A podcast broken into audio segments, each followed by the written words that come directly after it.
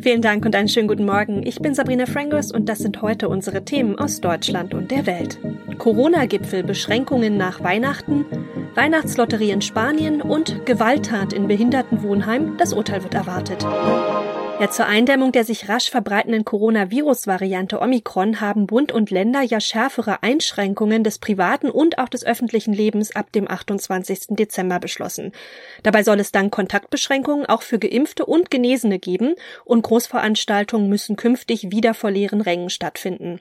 Dirk Zeitler weiß mehr. Das Robert Koch Institut hatte vor der Bund-Länder-Schalte deutlich weitreichendere Maßnahmen gefordert. Wie hat denn die Bundesregierung darauf reagiert? Bei der Bundesregierung kam das überhaupt nicht gut an. Gesundheitsminister Lauterbach sagte in der Schaltkonferenz, es gebe keine wissenschaftliche Zensur, die Veröffentlichung sei aber nicht abgestimmt gewesen, also nicht mit ihm abgestimmt. Das ist indirekt schon eine deutliche Rüge und Bundeskanzler Scholz wies in der anschließenden Pressekonferenz darauf hin, dass diese Entscheidungen sind ja einstimmig getroffen worden, einschließlich der Vertreter des RKI dabei. Also RKI-Chef Lothar Wieler hat in der Expertenkommission Maßnahmen zugestimmt, die er nicht für ausreichend hält. Denn eigentlich fordert sein Institut noch viel schärfere Maßnahmen. Das hat schon für ziemliche Irritation gesorgt. Okay, also einen umfassenden Lockdown mit der Schließung von Restaurants und Geschäften wird es vorerst nicht geben. Es bleibt bei Kontaktbeschränkungen, aber wie sehen die denn im Detail aus? Es sind eins zu eins genau die Kontaktbeschränkungen, die die Expertenkommission der Bundesregierung empfohlen hat. Also im Wesentlichen eine Obergrenze von zehn Personen für Privattreffen, Clubs und Diskotheken werden geschlossen und Omikron sorgt für Geisterspiele in der Fußball-Bundesliga. Da ist zwar gerade Winterpause, aber die ist nur kurz. Ich denke mal zu kurz. Zur Rückrunde wird es wieder Spiele ohne Zuschauer geben. Und reichen die jetzt beschlossenen Maßnahmen auch aus? Das glauben die Landesregierungen von Baden-Württemberg und Sachsen nicht. Das haben sie in einer sogenannten Protokollerklärung deutlich gemacht. Die nächste Bund-Länder-Runde ist für den 7. Januar geplant. Da könnten dann durchaus noch schärfere Maßnahmen beschlossen werden, je nachdem, wie die Lage sich entwickelt. Sachsens Ministerpräsident Kretschmer glaubt aber. Dass dieser 7. Januar zu spät ist. Die Dynamik, die wir derzeit erleben, ist sehr groß. Und mit seiner Skepsis steht er da wohl nicht alleine. Rund zwei Drittel der Bundesbürger befürworten laut Trendbarometer von RTL und NTV härtere Maßnahmen als die, die jetzt beschlossen wurden. Sie wünschen sich einen harten Lockdown, also auch die Schließung von Geschäften und Restaurants. Warum genau sollen die Beschränkungen denn erst nach Weihnachten in Kraft treten? Die Bundesregierung fokussiert sich da mehr auf Silvester, so nach dem Motto, Weihnachten feiert man eher in einem begrenzten Familienkreis und gesittet. Ganz anders an Silvester, da kommen viel, viel mehr Menschen zusammen, da geht es feucht fröhlich zu, also zugespitzt gesagt. Für ein Virus eine perfekte Gelegenheit, sich auszubreiten. Das gilt vor allem für die besonders ansteckende Omikron-Variante.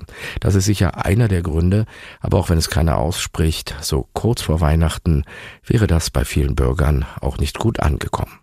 Die Omikron-Variante ist natürlich auch in den USA Thema. Da rudert Biden aber gerade ein bisschen zurück, denn die von der US-Regierung wegen Omikron verhängten Beschränkungen für Einreisen aus Ländern im südlichen Afrika könnten laut des US-Präsidenten bald schon wieder abgeschafft werden. Also Biden werde diese Möglichkeit in den kommenden Tagen mit seinen Experten beraten. Das hat er jedenfalls im Weißen Haus gesagt. Und Biden nutzte seine Ansprache auch dafür, die Amerikaner etwas zu beschwichtigen und stellte zusätzliche Hilfsmaßnahmen aus Washington Washington in Aussicht. Sören Gies weiß mehr. Wir sind bereit, wir werden das durchstehen, verkündete Biden optimistisch. Wer geimpft sei, könne die Feiertage mit gutem Gefühl wie geplant verbringen. Bei ungeimpften sehe das anders aus, sagte Biden und erklärte es sogar zur patriotischen Pflicht, sich impfen zu lassen. Außerdem kündigte er an, dass unter anderem mehr Impfmöglichkeiten geschaffen werden und auch das momentan auffälligste Problem angegangen wird. Biden versprach eine Erweiterung der Testkapazitäten, denn gerade Schnelltests gibt es derzeit vielerorts nur für viel Geld von privaten Anbietern. Heute werden wieder die Zahlen der Weihnachtslotterie in Spanien gezogen. Das ist eine Weihnachtstradition in dem Land und da geht es um Gewinne im Gesamtwert von mehr als zwei Milliarden Euro. Ja, aber auch dieses Jahr wird die Ziehung natürlich wieder von Corona überschattet.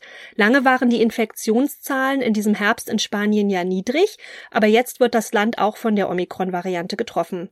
Julia Macher ist in Barcelona und hat die Infos. Ist wenigstens bei der Weihnachtslotterie alles wie immer? Naja, es ist fast wie immer. Bei der großen Ziehung im Teatro Real Madrid ist im Gegensatz zum Vorjahr zumindest wieder Publikum erlaubt und auch der Ansturm auf die Lottoscheine ist ähnlich wie vor der Pandemie. Das Geschäft läuft besser, als wir dachten, hat mir eine Lotterieverkäuferin gesagt. Ist ja auch kein Wunder. Schließlich werden zwei Milliarden 408 Millionen Euro heute unter das Volk gebracht. Und als Glückszahl haben sich in diesem Jahr viele ein Los gekauft, dessen Ziffern den Tag der Erstimpfung ergeben. Ganz spurlos Spurlos geht die Pandemie auch an der Weihnachtslotterie nicht vorbei. Woher kommt denn die Lottotradition eigentlich genau und wie funktioniert die Lotterie? Die spanische Weihnachtslotterie ist die größte und eine der ältesten weltweit und El Gordo, der Dicke, bezeichnet den Hauptpreis, der mit vier Millionen Euro auch wirklich ziemlich stattlich ist. Doch da fast alle in Spanien traditionell kein ganzes Los, sondern nur Zehntel Lose kaufen für 20 Euro, wird auch der Geldregen geteilt. Die Ziehung selbst ist ziemlich simpel. Es gibt zwei große Trommeln. In einer sind auf kleine Kugeln gedruckt die Losnummern, in der anderen die Preise und dann wird zeitgleich aus jeder Trommel eine Kugel gezogen, bis alles Geld verteilt ist, aber das kann schon mal mehrere Stunden dauern. In Deutschland sind ja alle aufgerufen, Weihnachten wegen Corona doch möglichst nur im kleinen Kreis zu feiern. Wie sieht es denn in Spanien aus? Omikron lässt auch in Spanien die Zahlen explosionsartig in die Höhe schnellen. Die Behörden kommen in Sachen Kontaktverfolgung kaum noch hinterher. Auf den Intensivstationen sind inzwischen wieder 15 Prozent der Betten mit Covid-19-Patienten belegt. Da treten manche Regionen jetzt vor Weihnachten auf die Notbremse. Hier in Katalonien sollen Clubs und Diskotheken geschlossen und eine Sperrstunde verhängt werden. Im Baskenland wird über Maskenpflicht im Freien diskutiert und alle empfehlen, Weihnachten im engsten Kreis zu feiern. Über mögliche spanienweite Einschränkungen will die Regierung heute beraten.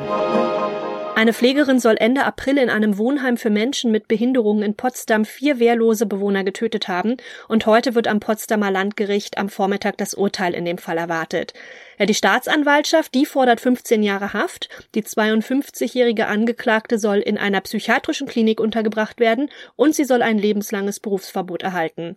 Jan-Henner Reitze aus Berlin hat die Infos. Entscheidend für die Strafe ist, wie das Gericht die Schuldfähigkeit der Angeklagten beurteilt. Eine Psychiaterin hatte bei ihr eine Persönlichkeitsstörung diagnostiziert. Aus Sicht ihres Anwalts wurde die frühere Pflegerin zum Tatzeitpunkt von einem inneren Monster beherrscht. Seit ihrer Kindheit mit einer gewalttätigen Mutter sei sie traumatisiert kritisiert. Die Staatsanwaltschaft hält dagegen, die Frau habe gezielt gehandelt und die Wehrlosigkeit der Opfer ausgenutzt. Im Prozess Schlusswort hatte sich die Angeklagte erstmals selbst zur Tat geäußert und die Angehörigen der Opfer um Entschuldigung gebeten. In unserem heutigen Tipp des Tages geht es ab auf die Straße. Spätestens der kalendarische Winteranfang diese Woche hat es ja irgendwie amtlich gemacht. Es wird wirklich Winter und bei Kälte fällt einem so mancher alte Ratschlag ein. Zum Beispiel, dass man eben im Winter die Autohandbremse nicht anziehen darf, weil die dann festfriert. Aber stimmt das so auch wirklich? Ronny Thorau hat die Infos. Die alte Autofahrweisheit bei Winterkälte nicht die Handbremse anziehen. Ist die richtig? Also für manche Autos immer noch ja. Das Problem ist folgendes. Bei Minusgraden gefriert ja Wasser und bei Trommelbremsen in älteren Autos, da können dann kleine Wassertropfen zwischen Bremsbelag und Bremsscheibe geraten und da anfrieren. Und wenn man dann losfährt, merkt man erstmal einen Widerstand und die Bremse kann beschädigt werden. Bei solchen Autos mit Trommelbremse gilt also weiter nicht die Handbremse ziehen, sondern einen Gang einlegen. Und bei deutlichem Gefälle lieber auch noch das Auto gegen Wegrollen sichern, also zum Beispiel so Keile unter die Räder legen. Und bei neueren Autos, wie sieht's da aus? Darf man die Handbremse dort anziehen? Im Prinzip ja, deren Bremsteile sind nämlich besser isoliert, deshalb bildet sich da weniger Kondenswasser. Die Einfriergefahr ist dann geringer. Aber wenn man sein neues Auto länger in die deutliche Minusgradkälte stellen will, dann ist Vorsicht, also eher doch keine Handbremse ziehen, auch nicht falsch. Und Experten empfehlen sogar automatische Feststellbremsen vielleicht doch eventuell zu deaktivieren, wenn das Auto länger draußen steht. Da lohnt ein Blick ins Bordbuch ob der Autohersteller das empfiehlt und wie das dann geht. Und sonst so, kann sich Deutschland vielleicht Hoffnung auf einen Oscar machen und am Ende sogar einen der begehrten Goldjungen gewinnen? Na klar ist das noch nicht, aber der deutsche Film Ich bin dein Mensch hat auf dem Weg zur Oscar-Nominierung auf jeden Fall schon mal eine wichtige Hürde genommen. Die Tragikomödie von Maria Schrader hat es nämlich auf die sogenannte Shortlist geschafft, von diesmal 15 Auslandsfilmen. Insgesamt hatten 93 Länder in der Kategorie International Feature Film Beiträge eingereicht. Sören Gies ist in LA. Wann steht denn fest, ob der Film nun auch wirklich eine Nominierung bekommt? Da müssen wir uns noch was gedulden. Welche fünf dieser 15 Filme letztlich nominiert werden, das wird erst am 8. Februar bekannt gegeben. Maria Schrader ist ja inzwischen fast schon sowas wie eine alte Bekannte hier in Hollywood. Letztes Jahr gewann sie für die Netflix-Serie Unorthodox als erste Frau überhaupt einen Regie-Emmy.